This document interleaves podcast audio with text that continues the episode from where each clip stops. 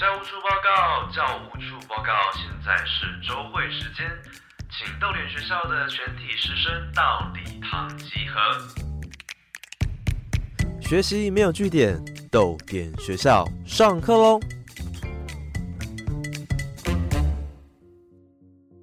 大家早安，欢迎来到逗点学校，我是教务主任廖静。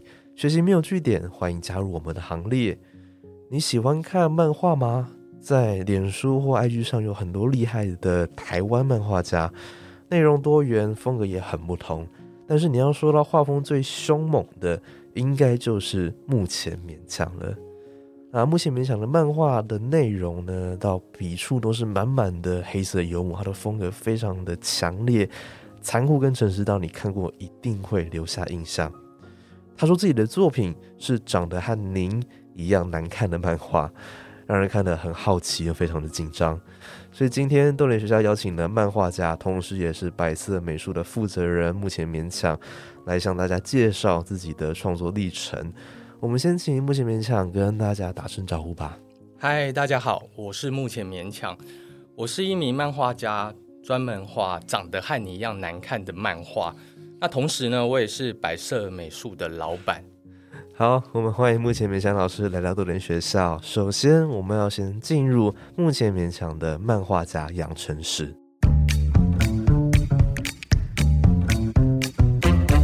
那么，在书本或者是社群媒体上，我们只要搜寻目前勉强自我介绍，就是短短的一句“长得和您一样难看的漫画”。我们先回到这个名字好了。为什么要叫目前勉强？然后又怎么会想要用这一句有点 好像容易冒冒犯人的话来当自我介绍？那同时也定下呃这个创作的风格呢？对，会叫目前勉强呢？其实是二零一二年的时候，当时呃我开了一个 Facebook 的粉丝页，那要为粉丝页取名字。那其实一刚开始又取过其他的名字，但都不是很满意。那后来呢？有一次跟朋友在那边闲聊，也忘了当时聊天的内容是什么。反正他就讲了很一句我很印象深刻的话，就说：“好，你最好都不要勉强别人啊。”那当下呢，我就觉得“勉强”这一个字呢，非常的打中我的心坎里面。对，因为当时呃我的创作很多时候都是针对人际关系，都和人际关系有关，所以。嗯，可能是人跟人之间的拉扯，然后人跟人之间的互动，我会把这些这种隐无形的力量把它具体化。对，所以嗯，很多时候我们在跟人相处的时候，他就不一定都是你情我愿，很多时候都是互相勉强来勉强去的，就觉得勉强这一个字好，很符合我创作想要讲的东西。那接着我又把勉强前面呢加了“目前”两个字，叫做“目前勉强”，好像随时随地都在勉强的一个状态当中。所以已经十年了，对，已经十年，到现在还在目前勉强吗？对，现在还在目前勉强中。OK，那我们讲到这句呃，算是 slogan 吧，长得和您一样难看的漫画，又为什么会定这一句呢？这句话其实听起来很。嘲讽或是有一些讽刺哦，一部分呢就是自嘲啦，嘲嘲笑自己的漫画看起来嗯很难看啊，因为我平常画的时候其实都是很少草率的，然后其实我自己画都是很草率的来画图，然后看起来也非常的简陋，没有什么修饰，人物也长得丑丑怪怪的，对，所以一部分是自嘲，另外一个部分呢是因为我的故事当中呢很多都是很。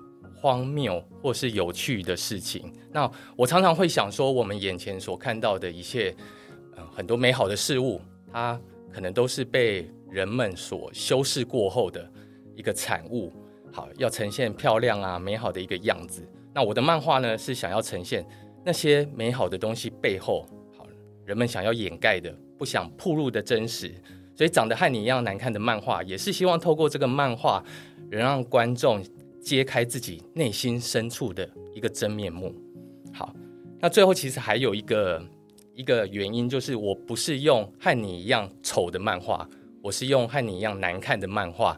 有一个原因是因为我的故事当中常常会埋一些，可能是一些隐喻或者是一些梗，不一定呢，呃，一看就一看就马上知道，哎，我要讲什么，可能有时候都会需要思考一下，所以，嗯，我就在讲说，哎，难看这一个这一个词，它除了形式上面很难看，它有很难看懂的一个一语一语双关的意思。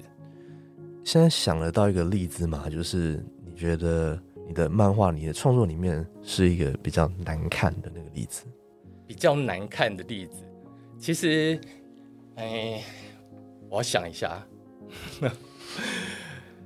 故事当中比较难看的例子，其实像我。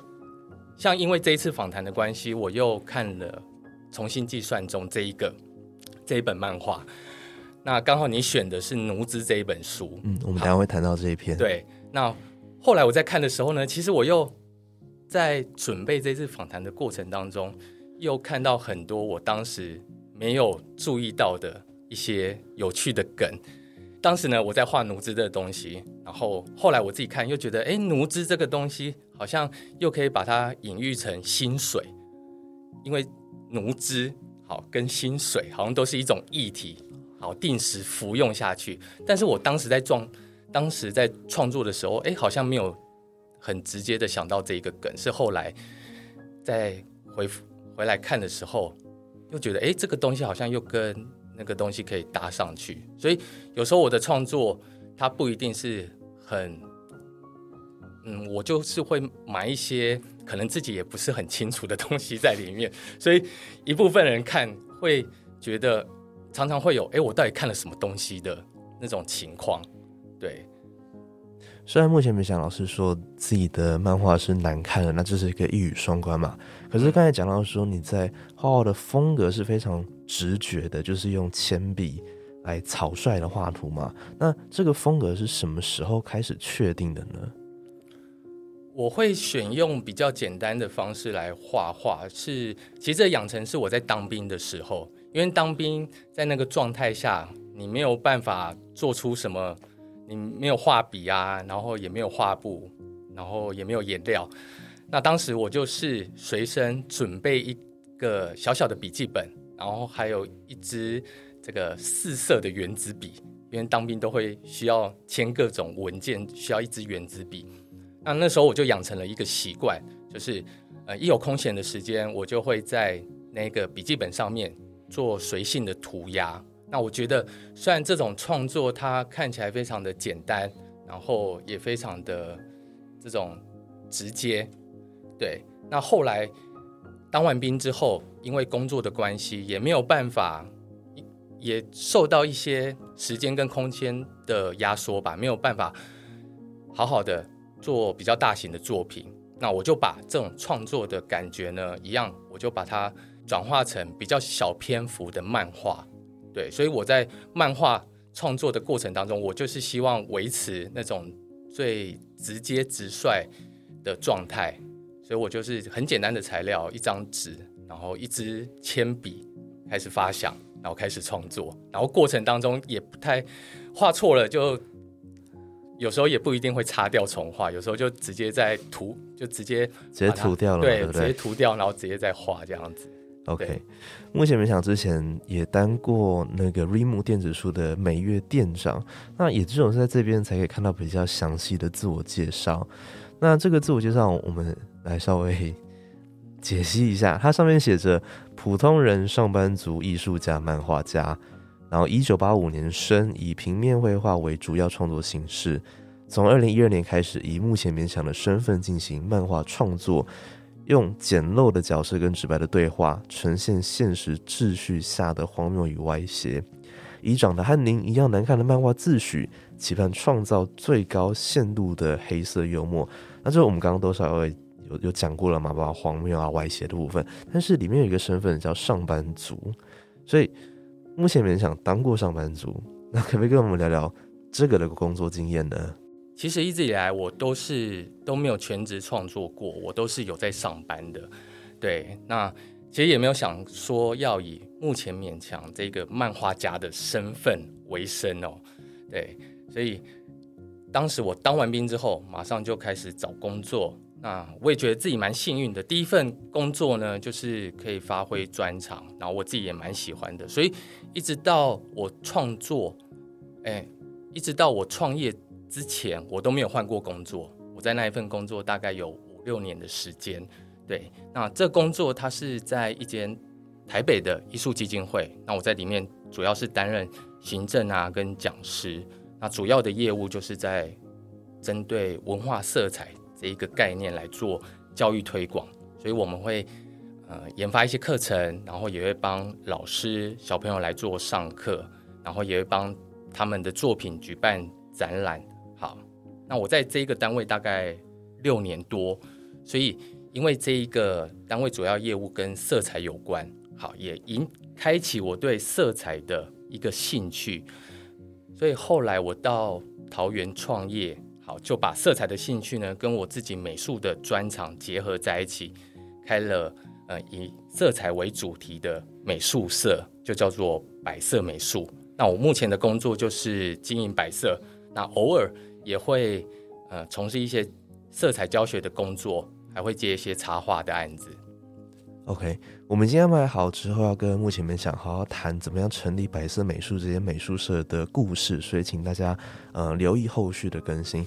但是我们想绕回来一下，刚刚目前们想谈到说，在呃担任上班族的时候是做文化色彩的教育推广，可以跟我们多聊一聊什么是文化色彩，然后要怎么样去推广它吗？对。文化色彩这一个概念呢，它其实也没有想象中的那么复杂。就是，例如，你觉得台湾的文化色彩是什么？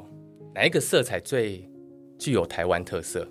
这是你你会问学生的问题啊？OK OK，我也 对对对。其实我刚才在问你。OK OK，好，那假如我说呃，好，绿色好了。好，为什么？啊，为什么？可能因为大自然。好，所以你觉得大自然是台湾的一个特色吗？可能。台湾有很多的风景地貌都跟绿色有关，对对。那其实我们文化色彩的推广的一个逻辑呢，就是带领小朋友或老师认识他们在地的文化特色。那那些文化特色上面都会有颜色，对不对？所以那个颜色其实它就是一种文化色彩。那我们希望透过带大家去寻找。这个文化色彩的过程当中，也更加认识自己台湾的一些文化特色。对，所以文化色彩它其实就是一种用色彩来说故事的方法。OK，所以那当时在上课的时候，应该也不限于在台北嘛，还有到这全台湾都有上过课吗？我们还蛮常到各个县市去上课的，而且最远的我们还有到外岛，像是马祖的东引，或者是。台东的蓝屿，我们都有去上课过。那有印象中听到什么样让你很惊人的回馈吗？就是说，你问他们什么是他们的文化色彩是什么，然后他们的回应是让你真的吓到，或是让你印象很深刻的。其实我觉得这些应该说，这些可能不是在都市当中的地区，他们反而对自己家乡的认同跟文化是文化的认识。会比在都市的小朋友还要更深刻，因为他们在那个地区，他们可能都有很特殊的一些风景气象，或者是部落留下来的一些人文特色。比起在都市呢，很多在都市里面的小朋友，他们可能就觉得，哎，可能都是面对的都是高楼大厦，或者是一些卡通啊，对，所以反而在。呃，都市以外的这个小朋友，他们更加的认识自己的这些文化特色，对。好，所以这是目前分享之前担任上班族的经验嘛？那现在的身份呢，算是艺术家跟漫画家身份。那我们好奇的是，这两个身份在创作的时候，它会有冲突吗？那你的艺术家身份跟你的漫画家身份，在创作的风格上面又会有什么样的差异呢？其实创作，呃，其实艺术家或者是漫画家，对我来讲，我。通常不会用这两个称号来称呼自己。我通常呢，可能就是以一个创作者的角色来称呼。对，因为我觉得创作对我来说的话，就是你有没有办法传达你自己的一些理念跟想法，然后这些美材它就是一个选择嘛。所以不论是漫画或者是绘画，对我来讲，它就是一个材料。对，所以其实它并没有很多的冲突在当中。那么在绘画跟漫画创作上的差异，目前来讲，老师可以跟我们多聊聊这一块吗？绘画跟漫画上面的差异来讲的话，当然，嗯，你在处理绘画的时候，你就那个心力跟就要更投入一点。对你可能就是会面对一张画布，好比较大的尺寸，然后你在当中的一些角色的造型啊，或者是颜色的选择。你就要有更有构思，好，你要先拟个草稿之类的，对。但是在漫画当中呢，就比较随性一点，我就是有点像是画草图的方式来画我的漫画。那因为我创作其实它都是重点，都是会在于人人跟人之间的关系，对。所以很多时候我也把这些无形的力量，把它具体呈现成一种。你可以直接从画面中感受到的那些力道，所以在很多绘画的作品当中，会看到有人被揍啊，有人被踢，有人被踹等等的。好，那在绘画中，我就是把它凝结成一张一个画面，好，变成一张作品。但是在漫画当中呢，我就会把这些呃一个点的关系，我把它延伸成一个面，一个序，哎。我会把一个点的关系呢延伸成一条线，变成一种叙事，所以在里面可能就会有一些情节，有一些对话这样子。所以最近的作品比较多是偏漫画为主吗？其实从当兵之后，我就很少做比较大件的作品，对创作的重心比较渐渐转移到漫画的创作上面。一部分我自己还蛮喜欢这种随性涂鸦的感觉，觉得这种东西好像。对我自己的创作来讲，更原汁原味。然后一部分呢，也是时间的关系，因为要创作这个绘画，好，要花费比较多的时间跟呃心力。那我现在已经觉得有点懒惰了啦，对吧？然后再来是一个很现实的问题，就是家里没地方摆这些作品了。对，所以我后来呢，就是呃把创作转变成。呃，漫画这种比较轻盈的方法，某方面来说，就是也不用那么勉强自己啦，算吗？嗯，应该说创作的话，嗯，一部分是我觉得目前漫画的这一个创作形态会比绘画的呈现更更有个性一点，更像自己一点。对，当然有机会，还是会有一些展览的邀请等等的。对，那有机会的话，可能才会重拾比较大件的创作。当然自己也会有有想啦，对，但是目前还没有找到那个状态。嗯，OK，好，我们刚刚听到的就是目前勉强的养成史。那我不知道听完这边，同学会不会很惊讶？就是。你乍看之下感觉好像很简单，甚至有点丑丑的漫画，它其实一点都不简单。所以我们也欢迎大家拿出手机，开始逛逛目前勉强的 IG，看看他刚刚提到的的他的漫画。那也欢迎大家到豆联本集的 IG 图片下方留言，跟我们分享你最喜欢的目前勉强的漫画哦。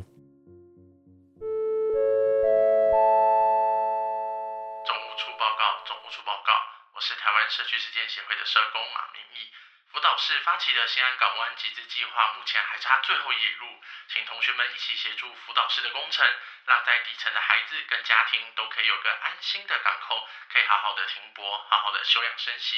欢迎大家一起来加入哦，谢谢大家。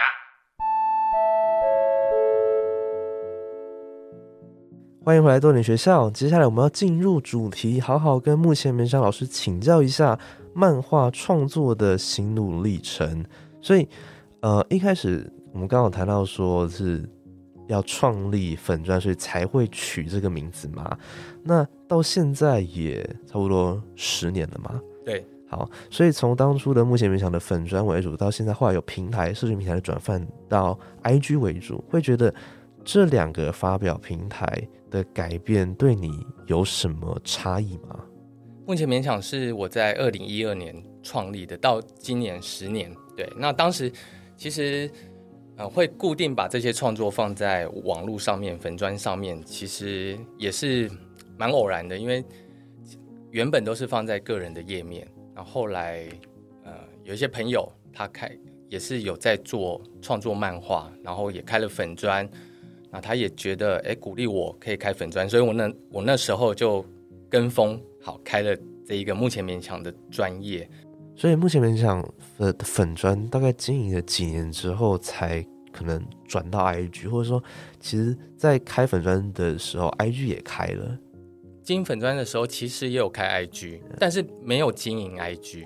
对，可能我目前我现在回看之前放的一些创作，好，其实很多时候还会放蛮生活的照片，对，就不是专门放创作的东西，有可有。比较像是个人的一个页面，其实会转到从粉砖转到 IG 呢。它其实之前有一阵子我是完全这个创作是停摆的状态，所以不论是 Facebook 或者或者是 IG，我都很少放自己的创作。目前勉强的创作在上面。对，一个部分是，嗯，前阵子其实我自己的创作的。状态还蛮，就是创作能量比较弱啦，然后一直到现在才渐渐抓到了一些感觉。那刚好那个时候也受到粉丝页它触及率有改版的一些影响，就是好那时候剖东西都回馈都很很少。好，那当然自己这个也有受到一些影响，对。那会转到 IG 呢？其实还有一个有趣的地方，就是我手机的账号不知道怎么样，本来 IG 跟粉砖是有串联在一起的，后来呢，它就跳掉了，我就没有办法同步更新。那现在我就是算了，就放弃粉砖，我就是专门经营这个目前勉强的 IG。对，那粉砖跟 IG 在。发表上面，其实我觉得，呃，有一个地方差蛮多的，就是粉砖。以前我创作放粉砖的作品，大部分都是一页式的。那 IG 呢，它因为是这种呃滑动、左右滑动的换页嘛，所以我的创作也从一页式转成一格一格的方式进行。对，然后在阅读上面，我觉得阅读上面会更更自然。对，那有时候我也会买一些梗在页面的转折当中，所以为什么会荒废粉砖？是因为有一部分也是因为我手机没有办法更新粉砖了。对啊，OK，那现在像 IG 的刚刚提到那个一格一格的呈现，它也比较像那种传统漫画的那种格式吗？有点像四格漫画的那种格式，就是你一格一格看。因为我的漫画大部我的漫画其实都没有。这个分隔，对我都是留白，所以有时候如果一页来看的话，你可能常常搞不清楚顺序是怎么样。但是 I G 就是一格一格的，所以观众就可以很直接的，好一个一个滑动，然后看故事的发展。那目前想从粉砖移驾到 I G 之后，有办什么特别的活动是呃吸引人眼球的吗？在两年前的时候，那时候刚好那个疫情刚好爆发嘛，然后那我一直以来都会，嗯，都会试着想跟就办一些活动或者是一些创作，能跟我的粉丝有一些互动。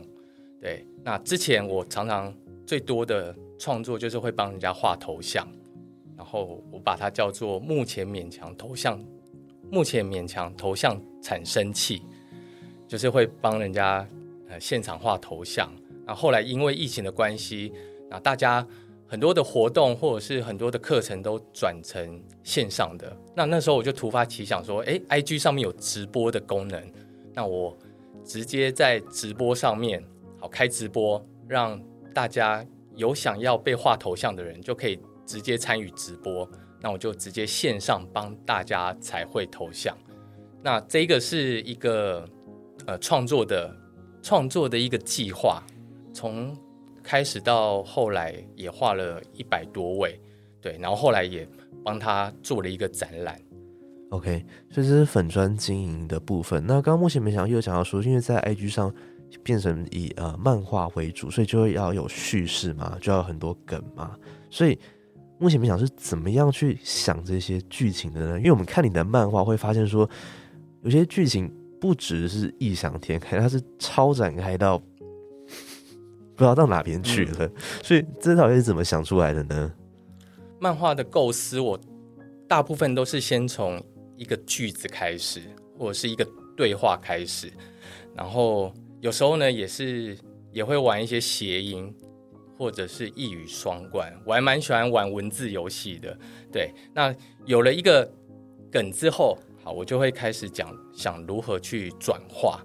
那我常用的转化的手法，就是把一个看起来很抽象的东西，或者是一个很抽象的概念，我会把它变成具象的东西、实体化的东西。像我常常会把，像我之前可能在我创作中，常常会看到青蛙或者是鱼这些动物，其实它就是一种欲望的转化。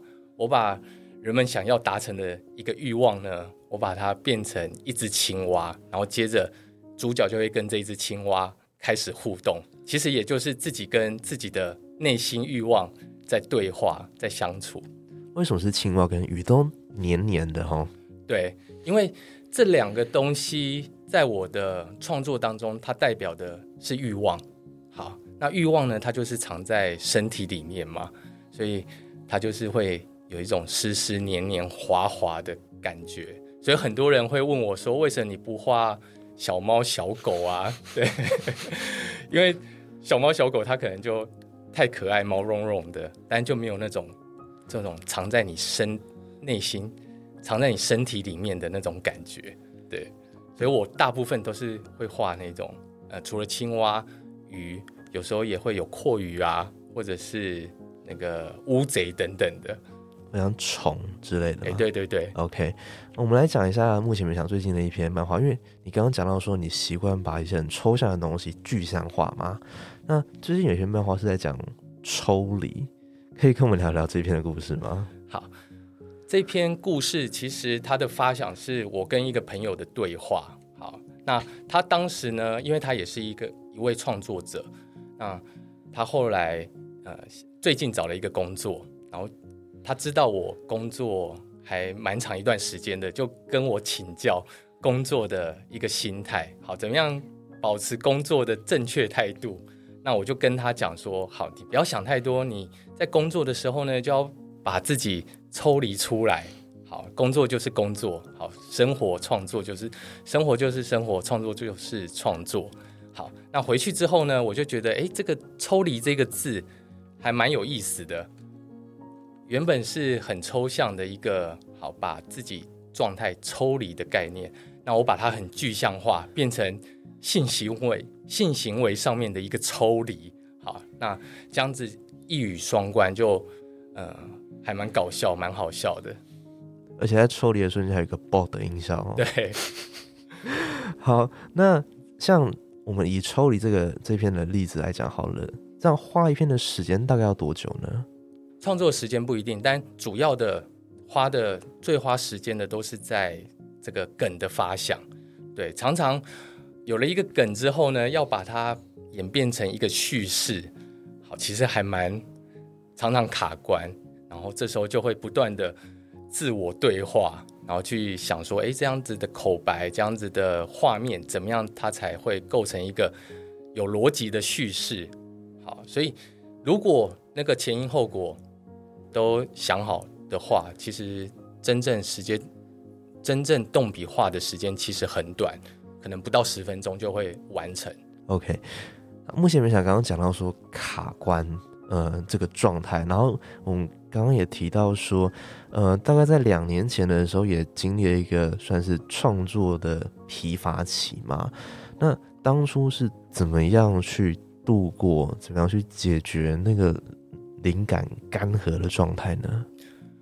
这几年我比较少做创作，其实主要的原因还是时间比较少啦，所以并不是嗯呃灵感枯竭啊，或者是那个呃也创作疲乏，好比较像是比较多是呃因为自己的心力主要放在摆设的经营上面，然后有一些可能呃家庭的因素嘛，对。没有时间，没有太多时间会放在创作上面，所以确切来说呢，也不太像是创作的匮乏，比较像是没有心思。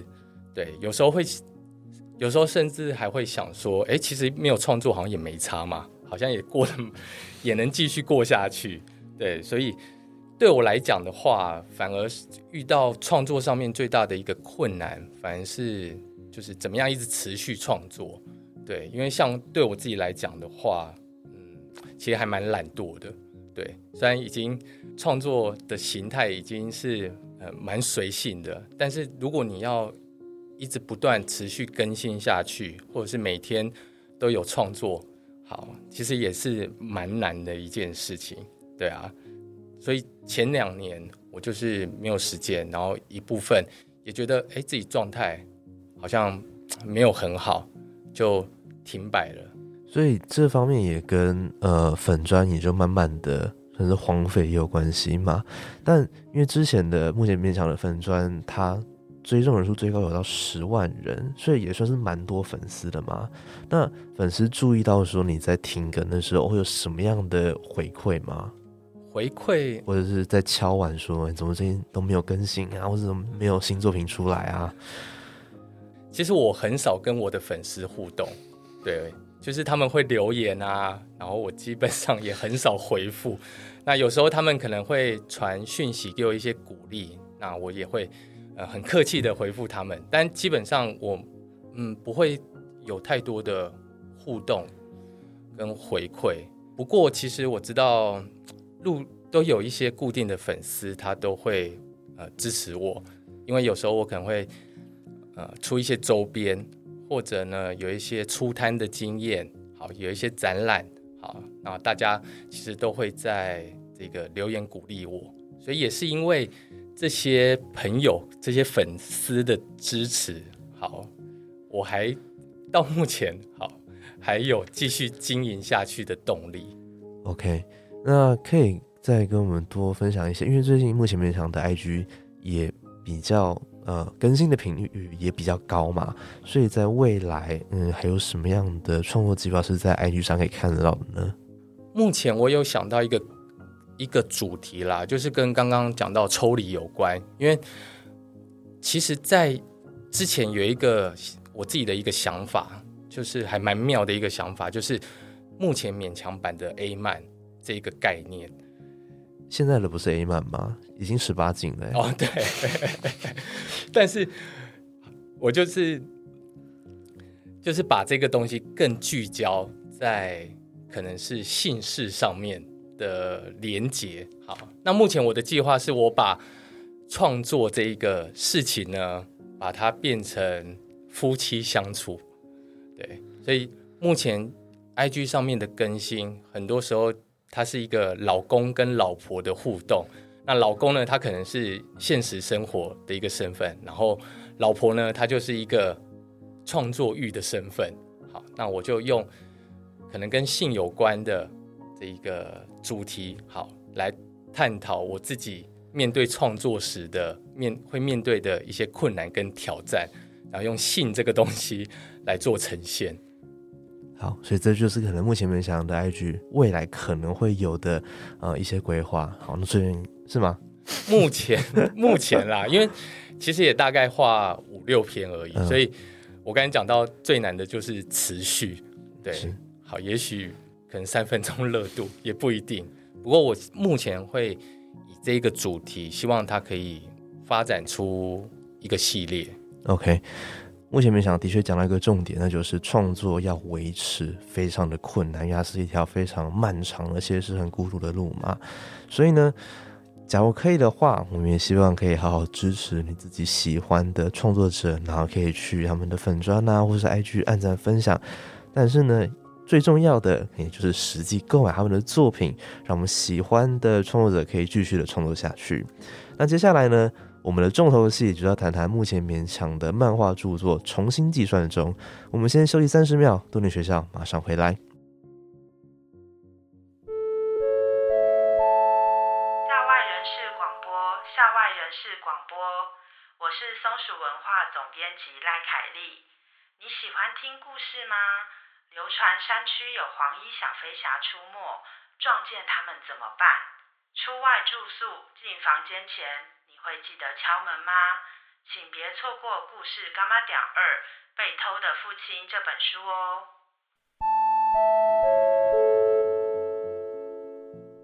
好，欢迎回来多人学校。我们今天呢要跟目前勉强聊他的作品，漫画作品重新计算中。这句话好像蛮熟悉的，就是你在开车的时候会在导航系统里面听到，就是啊你走错路，你开错路了，所以重新计算中。所以当初会怎么样？是为什么会把这本漫画的名称定成重新计算中呢？好，它的来源的确就是从导航而来的。那很多时候我们在开车的时候，如果走错路，好，那个系统就会一直想要纠正你嘛，一直在讲重新计算中来提醒你，好，你走错路喽，现在要重新规划路线。那如果你还是一直在错误的道路上面，系统就会一直提醒你，一直提醒你，一直重新计算中。那我就想到说，好，如果把人当做是车子的话，每个人成长的一个道路经验，好，好像也是装了一个社会的一个导航器在你身上。好，那如果你不这么做呢，它可能就会不断的提醒你，哎，你应该怎么做才，你应该，呃，回到原本正确的道路上面，对，会不断的发出警告。所以这一个重新计算中，就很符合我漫画当中呃想要表达的一些一些主题。对，因为里面很多故事呢，其实都是在表现，好，可能是自己的一个欲望跟外在的期望之间的冲突跟拉扯。当我们如果很过于追求一个欲望或者是期望的时候，那时候如果你没有办法被满足的话，可能就会发生一些很荒诞、好很奇怪的事情。刚刚目前老师，目前没老师讲到说，就是导航这个概念嘛，就是说啊，社会有一个对每个人好像都有一个准确的路线，但是我们也知道说，导航的路线也不一定是对的，因为有时候对对对应该也会有，就是用可能 Google Map，然后就转到死巷的经验嘛。对啊，好，我们回到这个里面，重新计算中里面，它收录了十二篇的漫画。那主要的主题，刚刚老师有讲到了嘛，是一些呃很荒谬的、很脱序的。那这里头有个句子叫做“没有人会看不起你，因为没人会看到你”。好，在这个句子跟里面的漫画一样，都非常的尖锐跟讽刺，可是又有一种异常的舒压感。所以在创作重新计算中这本漫画的过程当中，你是抱持着什么样的心情在设计剧情呢？跟你之前的创作有什么样的差别呢？重新计算中的这里面十二篇故事，大部分都是从我短篇的故事发想而来的。那这一本漫画跟我以往的创作最大的差别，就是以往我都是单页的，或者是顶多顶多一页两页的这样子的一个规格，所以嗯，都短短的。那重新计算中这一篇这里面的故事呢，我给自己的目标就是希望它是稍微长一点的，可能大概十页左右的一个漫画，所以我花了很多时间把可能原本短篇的一个概念，再把它延长成一个比较完整的叙事，所以我花了很多时间在呃发展这个故事，然后去兜这一个剧情合不合逻辑这样子。OK，呃，重生计划中，我们刚刚说到里面收录了十二篇漫画嘛。那今天目前美香老师挑了一篇，我也挑了一篇漫画，我们想要分别来聊聊，呃，可能他的创作背景啊，或者他怎么样去发想的。那老师挑的是《沙章》，可以跟我们聊聊这一篇吗？《沙章》这一篇其实它的故事内容还蛮特别的，它是描述一个妈妈，然后她收到一个 FBI 的通知，好说你的这个儿子呢在我们身，在我们的手上，好，你需要呃接一个任务，你才有办法拯救你的儿子。那这个这个任务呢，就是他要去摧毁一个正在召唤陨石的蟑螂巢穴。好，听起来这个故事就很离奇，对不对？好，那这篇故事我为什么会蛮喜欢的？主要是我觉得它这个故事的设定够奇怪，而且转折也很奇妙。好，那我还加了一些电影的元素在里面，像是 FBI 啊，或是电影当中有时候最后一幕的对决都会在教堂，所以这个故事最后呢，其实也有一个教堂的场景在里面。那我现在在看自己的创作的时候，其实嗯，我会更喜欢那些好像没什么逻辑或者是没什么道理的故事，因为有一些故事，我可能在创作的当下，我会赋予一些意义在里面，但现在自己来看，就觉得哎，好像有点太严肃了，或者是在讲道理，所以呃，到现在对自己来讲，反而会追求的状态是那一种，哎，完全不知道为什么会发展出这样的故事剧情，才会更有趣味。有点意识流的状态在里面吗？有一点就是不要特意买什么梗在，哎，应该说，嗯、不要说道理，是吗？对，比较直。